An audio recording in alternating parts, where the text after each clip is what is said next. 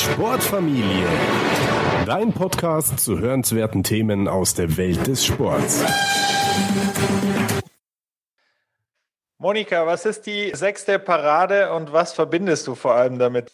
Wir fechten mit Aktionen, mit Paraden, also wir verteidigen uns mit Paraden und die sechste Parade ist die Siegparade und das ist meine Lieblingsparade. Deswegen, äh, ja, kenne ich sie sehr gut. Du hast ja nicht nur im, im Fechten toll ausgeübt und perfektioniert, sondern ich glaube, da ist auch was anderes daraus entstanden, oder? Ja, also ich habe ja meine eigene Schmuckkollektion oder beziehungsweise ein Schmucklabel und das heißt äh, Mosix und die Geschichte dahinter ist eben, dass ich mir einen Namen überlegen wollte, das ja sehr nah bei mir ist und da ist so ein Fantasiename eben daraus entstanden. Also Mo von Monika und Sixt ist eben angelehnt an die sechste Parade, meine Lieblingsfechtparade. Ich muss gestehen, ich bin ein bisschen Fecht-Novize. Also ich habe unglaublich viele Stunden in meinem Leben schon vor Olympischen Spielen beim Fechten zugeschaut und auch bei Weltmeisterschaften, je nachdem, was halt übertragen wurde. Aber die sechste Parade hat mir jetzt tatsächlich nichts gesagt. Du hast jetzt gerade schon das so ein bisschen anklingen lassen, dass du eigentlich den Sport auf allerhöchster Ebene praktiziert hast, da unglaublich erfolgreich warst und gleichzeitig hast du aber auch dieses, sag ich mal, künstlerische Gen und kannst dich da ausleben. Was würdest du denn sagen, Monika, warum passen vielleicht auch Sport oder Leistungssport, in deinem Fall jetzt Fechten besonders und Kunst gut für dich zusammen? Ja, also ich hatte schon immer eine künstlerische Ader in mir. Also es war also früher mal immer malen oder irgendwas basteln. Das war so mein Ausgleich so zum Sport. Es war auch die einzige Sache, die wie soll ich sagen, also das war so eine Art Meditation für mich. Es war die mhm. einzige Sache, wo ich mich so, so, von dem Druck her und so ein bisschen beruhigen konnte oder meine Gedanken ablenken konnte von der Situation, weil wenn ich dann, also ich lese auch gerne, aber wenn ich gelesen habe, dann spielten die Gedanken trotzdem noch irgendwie mit rein. Ich musste zum Teil immer fünfmal irgendwas durchlesen, dass ich irgendwie kapiert habe, was ich da gelesen habe. Und beim Malen oder Basteln war das nicht so, weil ich da meine Konzentration völlig verlagern konnte und da meine Kreativität dann geweckt wurde sozusagen, dann kann, ja, das war so immer schon auch ein Teil von mir. Und Fechten, Kunst, ja, also man sagt ja auch, also früher hat man das dazu gesagt, Fechtkunst. Und ich finde, nicht nur im Namen, sondern halt, also Fechten ist schon auch eine sehr kreative Sportart und es gibt zwar unsere Fechtaktionen wie die Paraden, eben die man so stupide immer einlernt und das, da gibt's Schulen und man hält sich dann oder übt halt die Schul Fechtschulen ein und, und Aktionen. Aber so im Eifer des Gefechts ist es, äh, gibt es auch kein richtig oder falsch. Und da geht es schon darum, dass man was Unerwartetes macht und was den Gegner überrascht. Und da hilft natürlich Kreativität sehr.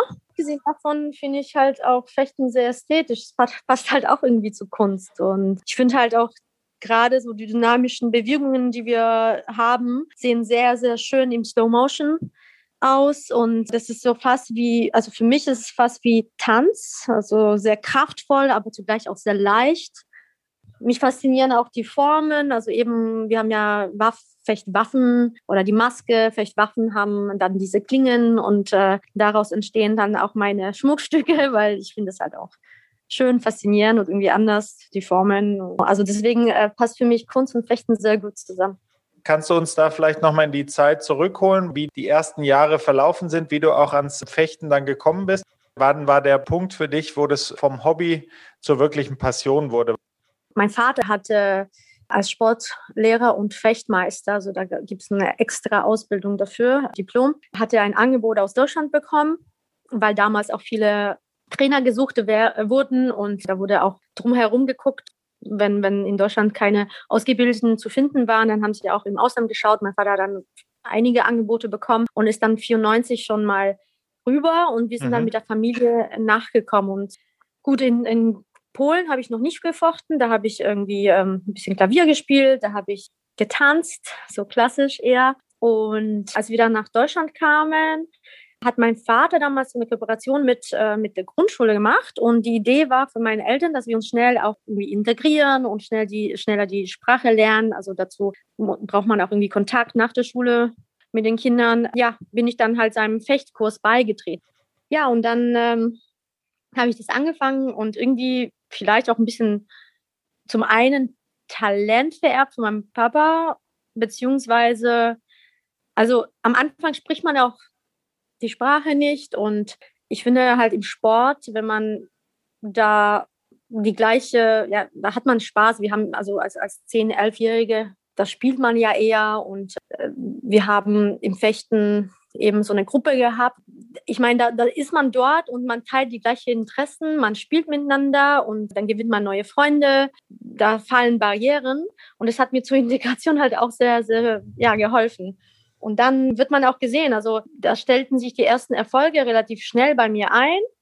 Und das motiviert natürlich zu mehr Ehrgeiz und mehr Disziplin und äh, macht ja auch Spaß, da irgendwie Erfolg zu haben. Und in der Schule konnte ich damals noch nicht so gut Deutsch, also da konnte ich noch nicht so glänzen, aber dann eben im Sport. Und ja, das hat dazu mich bewogen, da mich richtig reinzuhängen. Und so bin ich quasi reingewachsen. Also immer mehr Training, immer mehr Erfolg und so ist es eben, hat sich aufgebaut, so meine Karriere. Aber dann später erst, ich weiß nicht mehr in welchem Alter, aber ich hatte dann schon relativ früh meine kleinen Träume. Ich hatte in meinem Fechtclub die Imke Dublitzer, die dann auch schon in der Nationalmannschaft ja. war und äh, sehr viel rumgereist ist. Und das war halt eher so meine Motivation. Ich wollte halt auch rumreisen. Und das war so mein Ziel eben. Ja, wenn ich gut genug werde, dann komme ich in die Nationalmannschaft und dann darf ich auch rumreisen. Ja. Und ja, das war für mich so klar. Also irgendwie, mein Vater hat letztens, also letztes Jahr irgendwann mal erwähnt, das wusste ich gar nicht, dass er sehr überrascht war, dass ich irgendwann mal gesagt habe, so, jetzt werde ich professionelle Fechterin. Und er so, aha, ja, klar, alles klar, viel, viel Glück. er hat es irgendwie am Anfang auch gar nicht irgendwie ernst genommen, weil er gesagt, eigentlich bin ich auch viel zu klein für Degenfechten, also beziehungsweise was heißt viel zu klein? Du hast halt Vorteile, wenn du größer bist wegen der Reichweite. Ja. Aber ja, er hat halt das nicht so ernst genommen, aber er gesagt, er war dann auch sehr überrascht, wie sehr ich dann auch meinem Ziel und nachgegangen bin, dass für mich das halt irgendwie klar stand. Und dann irgendwann, also da war ich erst, ich hatte noch keinen deutschen Pass. Da war ich erst in der Junioren-Nationalmannschaft für Polen. Und dann habe ich irgendwann mal meinen, äh, meinen Pass bekommen und habe mich dann relativ schnell für die deutsche Mannschaft eben auch qualifiziert. Mhm. Und mein Debüt war dann 2005 mit der, mit der deutschen Nationalmannschaft. Und ab dem Moment war ich dann fester Bestandteil der deutschen Nationalmannschaft.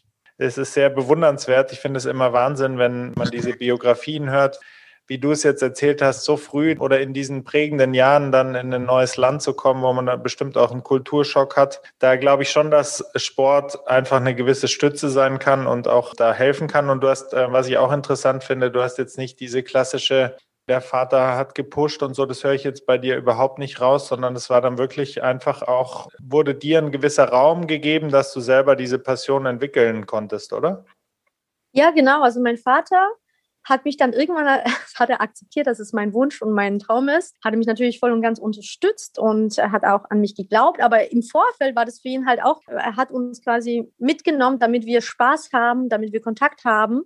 Aber er hat nie irgendwie, das war seine Sportart. Da hat sie uns gezeigt, also mein Bruder und mir auch. Aber es war jetzt nie sein Ziel in erster Linie, uns da von Anfang an irgendwie Richtung äh, Leistungssport zu pushen, wie du auch sagst. Also das war eher so von mir her, äh, ich selber habe diese Leidenschaft dafür entwickeln können, ja. Das Fechten ist ein großer Teil bei dir, natürlich die Kunst, dein Schmuckunternehmen, aber auch das Reisen spielt natürlich eine Rolle. Da kommen wir auch noch drauf. Aber ich möchte noch mal einhaken bei den Gemeinsamkeiten Profisport beziehungsweise Fechtsport und unternehmerisches Dasein, weil ich glaube, da gibt es ein paar Gemeinsamkeiten, die auch hilfreich sind für den Übergang von Profisportler zu Unternehmerin. Gibt es da was, was dir spezifisch geholfen hat, diesen Übergang besser zu schaffen? Und vielleicht kannst du da auch ein Beispiel nennen, wenn dir was einfällt. Als Profisportler, sage ich mal, lernt man schon in früheren Jahren man entwickelt einen gewissen Ehrgeiz und die Kontinuität, dass man auch sich vielleicht von kleineren Misserfolgen oder Stolpersteinen nicht so schnell von der Idee nach vorne zu kommen ablenken lässt. Und also dass man da eben beharrlich irgendwie an, an seinen Zielen arbeitet. Und ich glaube, das ist eben im Business halt auch sehr wichtig, weil ich, das, ist, das habe ich selbst auch gemerkt, ist nicht so einfach beim Fechten war das halt so, dass das alles auch mir hauptsächlich Spaß gemacht hat, auch wenn es mal auch schlechte Tage gab oder Muskelkater oder auch Misserfolg. Trotzdem irgendwie habe ich fast alles geliebt. Ich habe daran auch alles geliebt, woran ich gearbeitet habe. Im Business habe ich auch gemerkt, dass das sind nicht also diese kreativen Sachen, die ich dann design und so, das macht mir sehr viel Spaß. Aber da gibt es halt auch sehr, sehr viele Sachen, die gemacht werden müssen, ja. die mir aber nicht viel Spaß machen wo, oder wo ich nicht so gut darin bin. Und das ist schon mühsam. Und da merke ich, da hilft mir schon quasi diese, diese Charakterzüge, die ich durch den Sport formen konnte. Also einfach Disziplin, einfach das mal zu erledigen. Auch wenn es mal irgendwie nicht so viel Spaß macht, einfach mal zu machen und dran zu bleiben, hilft das auf jeden Fall auch im Business, ja die Selbstdisziplin, Selbstmotivation und eben der Ehrgeiz die Beharrlichkeit, also sind so Attribute, die man im Sport auf jeden Fall äh, braucht und die man dann direkt im Business übertragen kann. Wie ist es mit dem Druck, Monika? Also du hast vorhin auch den Druck angesprochen, was man vielleicht auch braucht, ja einfach eine sehr leistungsgetriebene Gesellschaft im Sport, aber auch im Business. Ist das für dich vergleichbar? Also fühlst du einen ähnlichen Druck als Unternehmerin oder ist das was komplett anderes zu dem Druck von einem wichtigen äh, sportlichen Ereignis früher?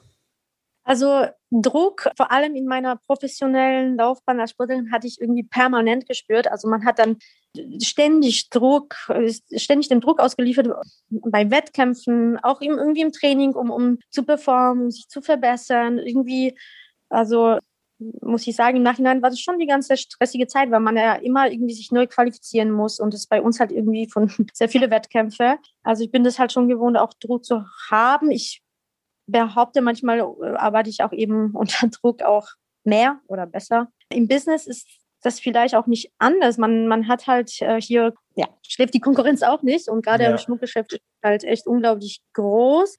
Wobei, es ist irgendwie ein bisschen anders. Also ich muss aber sagen, dass es bei mir, also ich bin nicht direkt quasi in das Business Schmuckgeschäft eingestiegen und habe direkt, sage ich mal, Vollgas gegeben und, und habe gleich um Kunden gekämpft und alles. Ich glaube, dann ist es, dann spürt man noch mal mehr Druck, wenn man davon abhängig ist wie das ja. bei mir zum Beispiel im Sport war, sondern es hat sich ja, ich habe das schon vor ein paar Jahren angefangen und eher aus einer aus einem Hobby heraus, weil ich das persönlich ein bisschen vermisst habe, dass ich nichts dran kann, was irgendwie kitschig ist und mich aber auch an meine Sportart erinnert. Und deswegen habe ich mir gedacht, ja, ich finde nichts. Deswegen mache ich jetzt mal für mich selbst, kreiere ich was, was, was Schönes, ein bisschen mein Style, aber mich trotzdem an meine Sportart erinnert, vielleicht, ja. Und so ist es ja eben entstanden. Und dieses Business ist eher so aus einem, aus einem Hobby auch irgendwie entstanden. Und jetzt natürlich investiere ich, weil ich auch die Zeit habe, mehr. Ich habe da auch mehr Ziele und ich habe da auch mehr Visionen. Und da, ja, da merkt man schon auch, wenn ich jetzt nur davon abhängig wäre, dann verspürt man natürlich viel mehr Druck. Aber ich habe irgendwie noch das Privileg, dass ich erst noch schön alles Schritt für Schritt aufbauen kann. Ich kann mir das jetzt mal, ähm, alle meine Fehler, die ich am Anfang gemacht habe, kann ich jetzt erstmal schon verbessern und ähm, ja, das, das Schritt für Schritt aufbauen. So ein bisschen gelassener.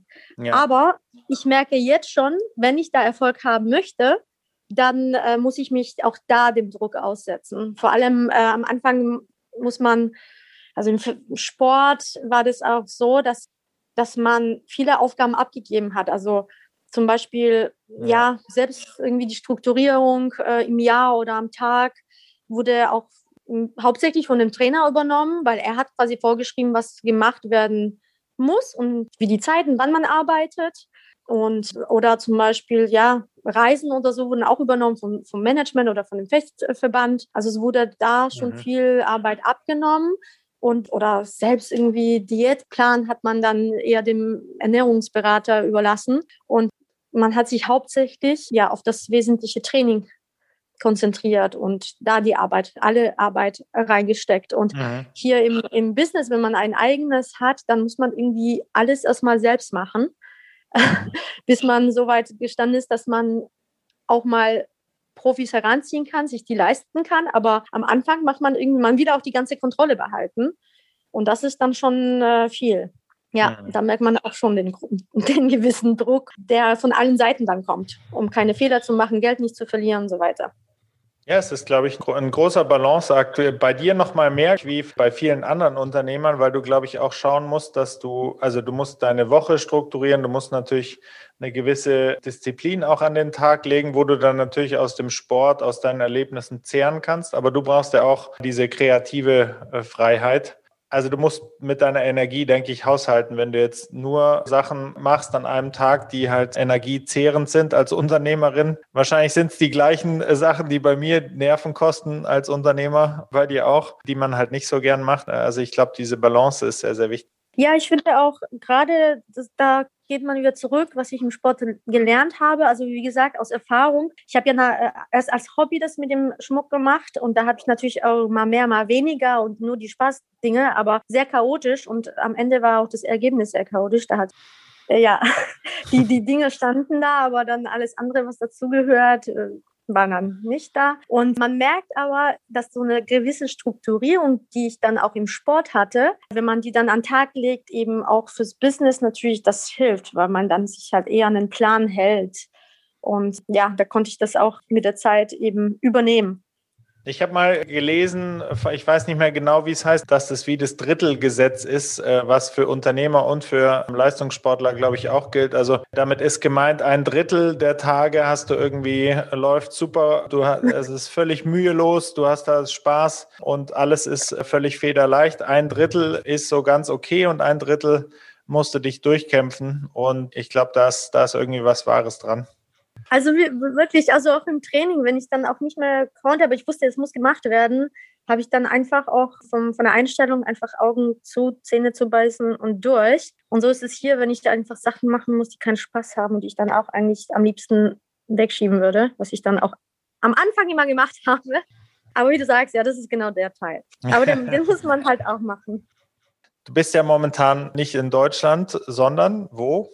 Ich bin äh, in Indonesien auf Bali. Genau, und wie es dazu kam, dazu kommen wir gleich, aber ich möchte vielleicht an der Stelle kurz das Zitat vorlesen, das du so nett warst zu teilen in unserem Buch Der tägliche Athlet, wo du auch mitgemacht hast. Das lese ich mal eben vor. Ein Mantra von mir ist, ständig ändernde Umgebungen zu verstehen und mich immer wieder auf diese einzulassen. Auf diese Weise kann ich mich kontinuierlich selbst verbessern. Das sehe ich als einer meiner wichtigsten Lebensziele an. Vielleicht kannst du einfach, ich weiß, du hast die Geschichte bestimmt schon 150 Mal erzählt, aber vielleicht kannst du da kurz einen Kontext geben, also von dem Zitat auf deine momentane Lebenssituation und wie es dich nach Bali verschlagen hat.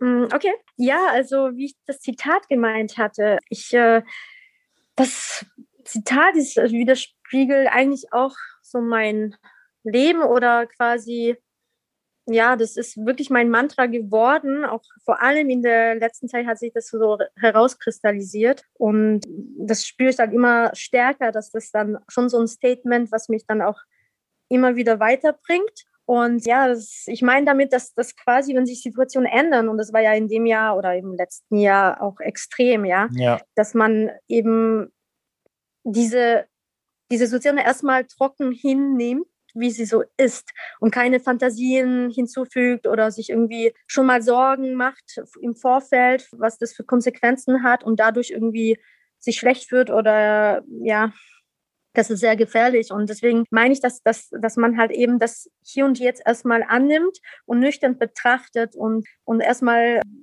auch betrachtet vielleicht die Umgebung anschaut oder die Menschen, mit denen man zu tun hat, woher was passiert, was ändert sich für mich jetzt im Speziellen oder warum handeln die Menschen um mich herum so gerade, woher kommen sie sozusagen? Und, und dann eben erst, wenn man nüchtern angeschaut hat, was passiert tatsächlich und welche Gründe hat das, dann erst auf die Emotionen hören und merken, okay, wie verändert es mich oder meine Situation? Und daraus erst, also es ist ein bisschen komplex, aber das dauert auch ein bisschen, mm, sich dann auf die neue Situation anpasst. Also erstmal betrachtet, inwieweit muss man irgendwie Ziele vielleicht flexibel anpassen oder verändern, inwieweit muss ich jetzt irgendwie Schritte vielleicht zurück machen oder nach vorne oder es Entscheidungen treffen. Und das muss man aber immer wieder, also wenn man jetzt Langzeitziele hatte, wie ich zum Beispiel mich qualifizieren für, für die nächsten Olympischen Spiele und jetzt die Situation so ist, wie sie ist, ja. war das eben eine große Entscheidung, eben zu akzeptieren, okay, so sieht es aus ich bin jetzt so und so viel alt, ich hatte eine Verletzung letztes Jahr, wie sehen die Perspektiven aus? Also erstmal nüchtern die, die Fakten, nicht nur meine emotionale Wünsche. Und dann, und dann habe ich mich gefragt, okay, ich bin jetzt gerade auf Bali, also da bin ich eigentlich hingereist, um, um irgendwie zehn Tage lang wieder meine Batterien aufzuladen, um eben die Qualifikation wieder in Angriff zu nehmen. Und dann ist es ja so gewesen, dass mein Flug storniert wurde. Und dann habe ich aus dem Impuls heraus erstmal äh, den, den, diesen Regierungsflieger da, darauf verzichtet. Es war aber damals mir irgendwie klar oder ich bin davon ausgegangen, dass aber in zwei, drei, vier Wochen spätestens gibt es weitere Flieger und ich komme dann nach Hause. Mhm. Aber dann war das nämlich nicht so und ich war anders gekommen, als ich geplant hatte und gedacht hatte. Zu der Zeit war ich noch fest davon überzeugt, dass äh, ich auch weiterhin trainiert hier fleißig, um fit zu bleiben, dass sobald ich zurückkomme, da Anschluss finde. Ja, und dann quasi mit dieser Zwangspause, ja, da kommt man auch viel irgendwie ins Grübeln und da habe ich auch die Zeit genutzt, um irgendwie auf mein Leben zurückzublicken und dann, ja, auf die momentane Situation, auch allgemein, was in der Welt passiert, um es ein bisschen besser zu verstehen und so ein bisschen auch zu überlegen, was wenn, so ein paar Szenarien sich auszudenken und dann persönlich für meine Zukunft, was das bedeuten würde. Also alles so ein bisschen perspektivisch, so durchgespielt in meinem Kopf und dann habe ich mir sehr viele Fragen gestellt. Was macht dich glücklich oder was nicht? Was wünsche ich mir irgendwie? Und vor allem auch privat, weil äh, das kam irgendwie in den letzten Jahren auch sehr ein bisschen zu kurz. Und ja, und dann mit den Fragen kamen dann Antworten. Ich habe viel philosophiert und habe dann auch die Antworten hinterfragt wiederum, äh, welches Bedürfnis sich dahinter versteckt und so weiter. Also da gab es schon sehr viel Grübeleien, ja und alles wieder in Perspektive gesetzt und was mir wichtig ist und naja. Und dann hat sich mit der Zeit halt, haben sich halt so Sachen herauskristallisiert, ja, die dann immer mehr im Kopf als Idee aufkamen. Und dann habe ich mich dann auf einmal gefragt, so, hä, hä, wie wäre das jetzt eigentlich, äh, wie wäre das, wenn, wenn ich jetzt hier bleiben würde? Kann ich das überhaupt machen? Was, welche Konsequenzen hat es und was muss passieren, um dass das möglich ist? Ja, und, und auf der anderen Seite habe ich irgendwie gedacht, ja, eigentlich war schon immer mein Traum, im Ausland ein bisschen zu leben. Und ich konnte es zur Studienzeit nicht machen, weil ähm, ich konnte kein Auslandssemester machen, weil wegen dem Fechten eben, weil ich da sehr involviert war und da ging es nicht, dass ich mal kurz nach, was weiß ich, Rio de Janeiro ziehe für ein halbes Jahr oder so. Deswegen war das immer so mein kleiner Traum, da irgendwo mal wirklich so ein bisschen zu leben. Und da habe ich gedacht, ja, jetzt hättest du eigentlich auch auf der anderen Seite die Chance dazu. Ja, und dann kam irgendwie, ich habe mir das immer so vorgestellt, so ein bisschen visualisiert, wie das wäre, ob das möglich wäre. Und dann kam immer mehr so die Lust dazu. Ich fand es auch spannend und ja, und dann war, war der Reiz halt so groß und ich war so neugierig, dass ich das einfach irgendwie, auch wenn der Preis groß dazu war, Aha. also ja, mich dann also gewagt habe, den Schritt zu gehen. Also so ist das eben entstanden. Mit dem Preis meinst du jetzt auch die sportliche Karriere oder noch mehr? Also auch genau. die Freunde in Deutschland oder? Ja, alles zusammen. Also die, ich meine, Freunde gehen dann damit nicht verloren und auch nicht die Familienmitglieder. Also wenn die wenn es echte Freunde sind, klar, dann freuen sich für einen. Ähm, aber jetzt gerade, also in erster Linie natürlich auch meine sportliche Karriere. Also dass ich dann den Traum, jetzt nochmal bei den Olympischen Spielen teilzunehmen, einfach an den Nagel hänge und das akzeptiere, dass äh, meine Karriere jetzt nicht irgendwie ähm, weitergeht, sondern dass ich die jetzt abschließe und dass ich nicht noch mehr alle Ziele, die ich noch hatte, äh, erreichen werde, sondern mich davon löse. Also es hat schon auch wehgetan, weil es waren schon meine Herzensziele auch. Aber ja, genau, das war so das, der, der Preis dafür, dass ich jetzt was Neues erleben darf und äh, was rausgeholt habe, was früher irgendwie als ja vor vielen Jahren auch schon mal ein kleiner Traum von mir war. Genau. Vielen, vielen Dank für deine Offenheit und wie du das dargestellt hast. Ich finde das absolut äh, bewundernswert. Auch für, danke, dass du so Einblick in deinen Denkprozess gegeben hast. Und was ich interessant finde, ist, dass du eigentlich wir haben ja das so ein bisschen betitelt mit auf den Bauch hören, aber du hast ja auch gesagt, weißt, es ist ja nicht nur der Bauch, es ist ja irgendwie auch die, die rationale Entscheidung. Du hast ja unglaublich viele Fragen gestellt. Du hast auch nüchtern die, die Fakten so ein bisschen auf den Tisch gelegt, hast aber auch letzten Endes dann auf deinen Bauch gehört. Und wahrscheinlich ist das irgendwie so die, diese Mischung, die das ausgemacht hat. Genauso wie wir vorhin über Unternehmertum und Sportlerdasein gesprochen hat, ist halt auch die Mischung, denke ich, die da, die da eine Rolle gespielt hat, oder?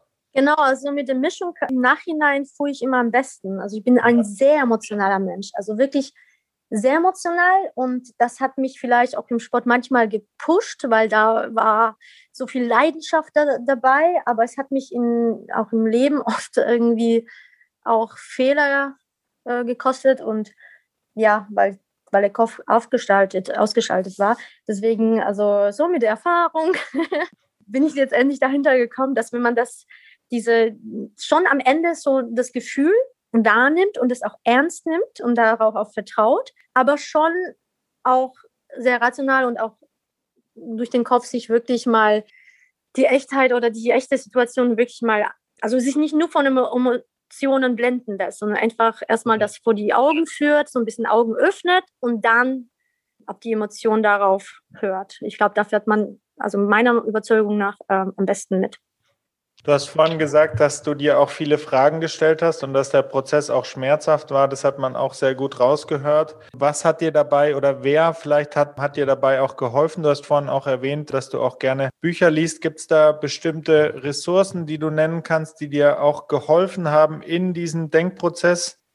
Ja, also ich muss sagen, dass ich jetzt vor Ort hier kein Buch hatte, aber ich hatte in der Vergangenheit, ich kann mich wahrscheinlich nicht an die äh, Titel, aber ich habe natürlich in der Sportpsychologie viel gelesen. Ich mag, ich mag hm, ohnehin so mehr, irgendwie so Fachbücher oder so Ratgeber irgendwie mehr, da ja. werde ich inspiriert von. Als große Romane oder Fantasiebücher, das ist nicht so meins. Eher Biografien und eben so Fachsachen. Und da konnte ich, ja, da hatte ich schon so ein bisschen eine Übung darin, eben über den Sport, wie ich jetzt ja, mit Entscheidungen oder mit Schmerz oder mit, ja, so Sachen umgehe. Und ich hatte jetzt an der Hand nichts, aber ich, wie gesagt, aus, aus der Erfahrung heraus und aus Sachen, die ich früher mal auch gelesen hatte. Und ich habe halt sehr, ich habe mich wirklich damit beschäftigt. Ich habe wirklich auch, ich, mhm. ich habe dann auch den Schmerz zugelassen, auch die Tränen und auch die Angst akzeptiert. Also so Sachen einfach irgendwie wirklich aufgenommen und die nicht weggedrängt. Ich, ich hatte das Gefühl, ich muss das alles so richtig jetzt spüren, damit, es, damit ich das gut verarbeiten kann und, und das auch so richtig akzeptieren kann. Ja, und da haben eigentlich grundsätzlich Sachen geholfen, wie ja, mehr sich mit mir beschäftigen, dann Sonnenuntergänge anschauen. Ja, so einfach äh, auf Bali fiel mir das vielleicht auch einfacher, als, als wenn das jetzt in meiner gewohnten Umgebung mir in Deutschland gefallen wäre. Also, also du meinst damit auch gerade diese die Stille zuzulassen, oder? Verstehe ich dich richtig, dass man nicht alles zuschüttet in seinem Leben, sondern auch mal einfach ja in sich den Sonnenuntergang anschaut und nicht gleich irgendwie schon den nächsten Schritt plant. Ja, ja, also ich habe da auch einige Monate ge ich hatte am Anfang auch immer also ein bisschen schlechtes Gewissen, weil äh, als ich diesen, diese Gedanke oder diese Entscheidung getroffen habe, okay, ich äh, trete jetzt zurück aus dem aktiven Sport, hatte ich ja erstmal so tatsächlich so keinen Halt, weil sonst hatte ich ja immer meine Ziele, die waren ja alle darauf ausgerichtet. Und jetzt war, ist das ja weggefallen. Ich habe zwar meine Schmuckkollektion und, und, und da auch meine Ideen, aber das war so weit weg. Also ich musste mich erstmal wirklich damit beschäftigen. Und ich hatte auch zum ersten Mal sehr viel Zeit, und damit kam ich ja erstmal am Anfang auch gar nicht klar und hatte dann schon immer wieder so ein bisschen wie Panikattacken und wusste auch nicht, ist es jetzt die richtige Entscheidung? Eigentlich spüre ich das schon, aber was ist, wenn ich dann, also man, man hat da auch Zweifel, also auch, die kommen dann schon immer wieder und ich habe mich damit schon auseinandergesetzt und mich selbst dann irgendwie, sage ich mal, therapiert oder wollte ich gerade fragen, ging das dann von alleine weg, wenn du jetzt da so ein bisschen so eine, so eine Angst bekommen hast, die ja absolut nachvollziehbar ist? Also wer sollte das nicht verstehen? Hat sich das von selber erledigt und äh, würdest du sagen, bist du in dem Veränderungsprozess jetzt äh, da schon durch oder ist das sozusagen Work in Progress? Es ist Natürlich ist es Laufen Work in Progress, aber da in der Zeit, also ich hatte hier, ich habe tatsächlich selbst viel daran gearbeitet. Ich habe natürlich mich ausgetauscht mit Freunden oder mit Menschen, die ähm, da auch, also ich habe jetzt kein Coaching in klassischen Sinne genommen, vielleicht hätte, vielleicht wäre ich da auch schneller durch gewesen, wenn ich das gemacht hätte. Aber ich, ich habe mich schon auch viel ausgetauscht natürlich und habe viel Bestätigung von Familie, Unterstützung bekommen. Die holt man sich dann natürlich, ja. Aber ich habe viel mir selber das, sage ich mal, erarbeitet, mental. Ja, Wahnsinn, was du da alles mit dir selber ausgemacht hast, das ist äußerst bemerkenswert. Vielleicht gibst du mal einen Überblick. Also du machst auf mich einen sehr glücklichen Eindruck und bist mit dir im Reinen und du hast ja auch deine Leidenschaften schon genannt und die, also das Fechten wird in deinem Leben immer eine große Rolle spielen. Aber was sind so andere Zutaten bei dir, wenn man das jetzt auch auf dein tägliches Leben bezieht, da wo du gerade bist? Was sind Zutaten, die dich richtig glücklich machen? Ist das dann wirklich ja, die Freiheit, ist das die Ungebundenheit?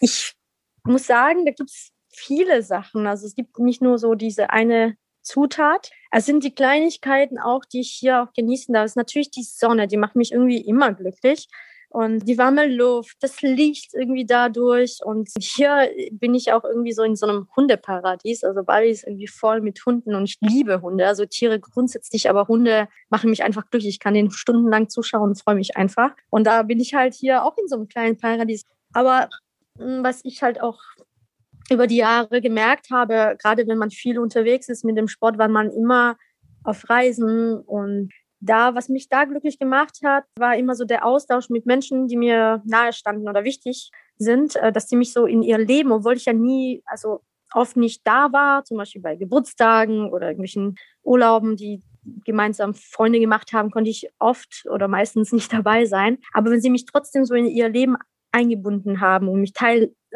ähm, lassen, das hat mir immer so ein glückliches Gefühl gegeben. Also ich brauche Menschen herum, die warm sind, die irgendwie Liebe schenken und denen ich auch zurück Liebe schenken kann. Und genauso freut es mich oder macht mich das glücklich, wenn ich diese Menschen dann auch an meinem Leben teilhaben lassen kann oder die sich auch dafür interessieren. Also dieser Austausch macht mich einfach ja. glücklich. Ich habe auch die Zeit gebraucht, um einfach mal gar nichts zu machen. Ich bin sehr viel rumgereist hier und habe mich an der Natur erfreut. Aber jetzt langsam merke ich auch, mich macht es auch glücklich, dass ich jetzt neue Aufgaben aufnehme, neue Projekte eingehe. Ich habe tatsächlich ähm, außer meinem Schmuck, was jetzt groß, also ich mache jetzt eine Bali-Kollektion und da freue ich mich sehr drüber und die wird echt so schön. Ähm, habe ich auch tatsächlich schreibe ich tatsächlich an meinem eigenen Buch. Ich habe vor Monaten mal ein Angebot bekommen und das habe ich jetzt gestartet. Also Sachen, Aufgaben einfach, die, die einen so ein bisschen weiterbringen, die machen mich irgendwie auch glücklich, was zu tun. Also Arbeit. Der beste Fall ist, wenn man nicht in den Urlaub fahren muss, sondern wenn man einfach mit dem, was Im man Urlaub. macht, schon erholt ist, ja, und dass, dass es ja. einem einfach auch Energie schenkt. Warum sollte man sein Leben opfern, um vier bis sechs Wochen dann völlig erschöpft in Urlaub zu fahren, wo man dann die erste Woche krank ist? Ja, deswegen hat mich auch Fechten immer so glücklich gemacht, obwohl es sehr anstrengend war. und obwohl es meine Arbeit war. Aber ich, ich habe das geliebt und äh, ja, dann, dann macht es dann macht's mich auch glücklich. Wenn du in der besten Version von dir bist, gibt es gleichbleibende Rituale, die du pflegst? Also ich hatte das in erster Linie im Sport. Also zum mhm. Beispiel also das Aufwärmritual beim Wettkampf. Äh, Wettkampf, da gab es keine großen Flexibilitäten. Also das habe ich dann immer, das hat mich so mental dann auch eingestimmt. Das war mir wichtig, dass ich dann mein Ritual durchführen konnte. Und ja, und eigentlich äh, haben die meine Rituelle früher sich immer sehr krass auf den Sport bezogen. Privat hatte ich eigentlich nur eigentlich jede Woche ein Beauty Day. Das war auch mein Ritual. Also das war auch ganz wichtig, dass ich mal Beauty Day habe. Ja, und ich, was ich hier auf äh, Bali noch gar nicht so lange her ähm, angefangen habe, aber es macht Spaß und ich äh, merke immer, dass ich immer mehr das zu meinem Ritual wird, dass ich da so ein Mindset-Buch führe was ich mir morgens dann äh, ausfülle. Das ist einfach, ich habe mir so ein Buch gekauft, das heißt sogar, das heißt sogar Mindset.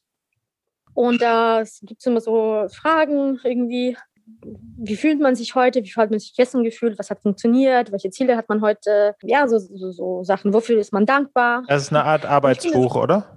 Ja, das ist aber so ein Mindset-Arbeitsbuch. Mhm. Und das finde ich ganz gut als Ritual morgens, weil das stimmt einen schon mal ganz positiv ein. Und ich finde, dass, wenn man das übt, dann das ist wie so ein Training.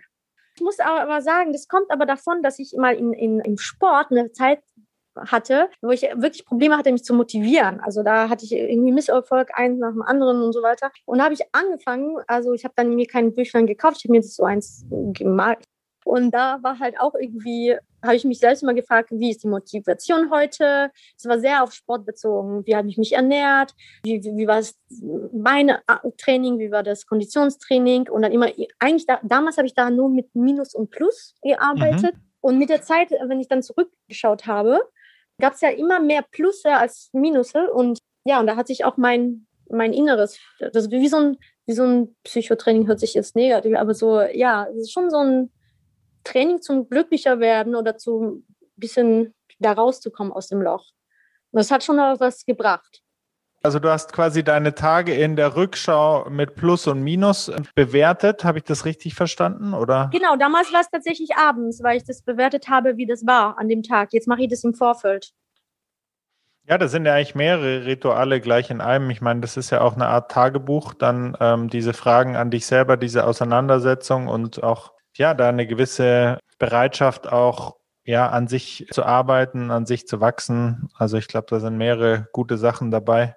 Ich würde gerne noch zum Abschluss, Monika, dich fragen. Du hast, glaube ich, einen ganz guten Seitenblick jetzt auch. Nicht nur, weil du gutes Wetter um dich rum hast und einfach eine schöne Umgebung, aber du hast die, du kennst so viele unterschiedliche Welten, ja, diese den grauen Alltag, die sonnigen Zeiten an Stränden, aber auch vielleicht die ganzen Reisen. Gibt's was, was dir jetzt in der Rückschau vielleicht auch auffällt, spezifisch jetzt in, in Deutschland, in einem Sportumfeld, wo du einen gewissen Bedarf siehst, dass sich vielleicht auch das Land ändert? Also ich rede jetzt davon, dass du wirklich Möglichkeit hättest, was anzuschieben. Wo würdest du da ansetzen, wenn dir dazu was einfällt?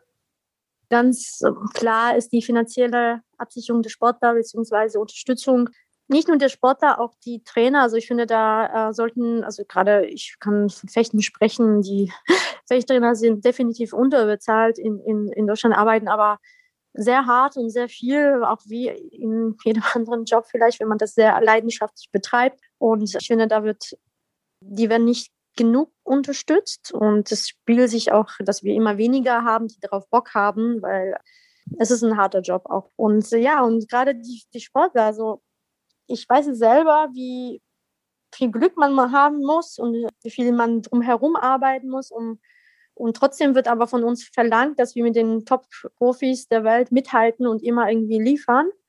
Aber es ist hart, irgendwie Unterstützung zu bekommen. Und ich finde, da werden Ansätze sind natürlich da und aber es ist halt ein langer Weg und irgendwo muss man ja auch anfangen, aber da ist noch viel zu wenig. Und das ist halt einfach, ich finde, das ist wichtig ich finde, man kann auch ein bisschen mehr, finde ich, in Deutschland grundsätzlich äh, für das Ansehen des Sports grundsätzlich machen, so in den Medien oder bei der Gesellschaft halt eben, bei der Öffentlichkeit und die Bevölkerung immer wieder daran erinnern, dass, wie, warum Sport so wichtig ist für die Gesellschaft und welche wichtigen Werte Sport vermittelt und ja, wie, wie wichtig das für die Gesundheit ist, damit aufzuwachsen. Also ich finde, das, das darf man immer wieder daran erinnern. Und ich glaube, wenn es mehr so in, in dem, bei den Menschen bewusst ist, da gibt es auch mehr Anerkennung und wenn man mehr Anerkennung, dann gibt es vielleicht mehr Unterstützung, weil, ähm, weil die Leute verstehen, man braucht diese Helden, man braucht diese Menschen, die sich im Sport so widmen und diese Erfolge feiern, damit sie auch Idole sind für, für, für die Kinder und für alle. Und ich finde, da wird schon zu wenig gemacht. Also das ist halt natürlich Fußball und so und ist auch gut, aber da gibt es noch so viele andere Sportarten. Das hängt ja alles so zusammen. Ich finde diese finanzielle Lage mit eben dieser Anerkennung, mit dieser äh, Wertigkeit, ja. ja. Ist auch vielleicht die Politik. Vielleicht wäre es schön, wenn man so ein unabhängiges mal Sportministerium kriegt. Ich weiß es nicht. Also äh, das wäre schon mal eine Anerkennung, dass es auch wichtig ist. Diese Vielfalt muss irgendwie erhalten werden. Ich glaube, bei dir sieht man am besten, was dabei Tolles rauskommen kann wie du dich auch äh, da entwickelt hast, wie du dann auch, was du dem Sport eigentlich auch zu verdanken hast, was du aber auch zurückgegeben hast. Damit möchte ich auch das Gespräch beenden mit einer abschließenden Frage. Also ich werde natürlich auf alles, was dich betrifft, hinweisen und alles verlinken. Aber gibt es eine Erinnerung, die du vielleicht noch teilen kannst mit uns? Also sozusagen eine, eine schöne Erinnerung an diese tolle Zeit als Fechterin, die dir noch besonders im Herzen geblieben ist? Ja, da gibt es sehr, sehr viele Erinnerungen, die poppen dann auch gerade, wenn so mit gewissen Abstand immer auf und es lässt mich auch schmunzeln und mich auch freuen. Aber natürlich ganz besonders die Olympischen Spiele, also für die ich ja sehr hart gearbeitet habe und erstmal zwei Einläufe nicht geglaubt haben, beim dritten dann erst dabei sein durfte. Und ja, meine ganzen Reisen, die ich ja, das war ja meine auch Ziele und Fernreisen nach Sydney oder Havanna, also da habe ich sehr viele Erinnerungen und da denke ich gerne zurück. Und sportlich, ja, also mein erster Weltcupsieg Sieg bei den Aktiven, also bei den Erwachsenen, als mhm. ich dann äh, in meinem Siegeszug schon viele Fechtgrößen schlagen konnte und dann, das war in Saint-Maur in Frankreich, und dann an die äh, Französin Laura Flessel gestoßen bin und die dann auch geschlagen habe und die war gleichzeitig auch mein Idol. Und es war für mich ein wow. besonderer wow. Moment. Und ja, daran erinnere ich mich und es war schon 2005. Also ähm, das sind natürlich so, sage ich mal, so Sahnehäubchen, die ich dann in, in meiner Erinnerung behalte.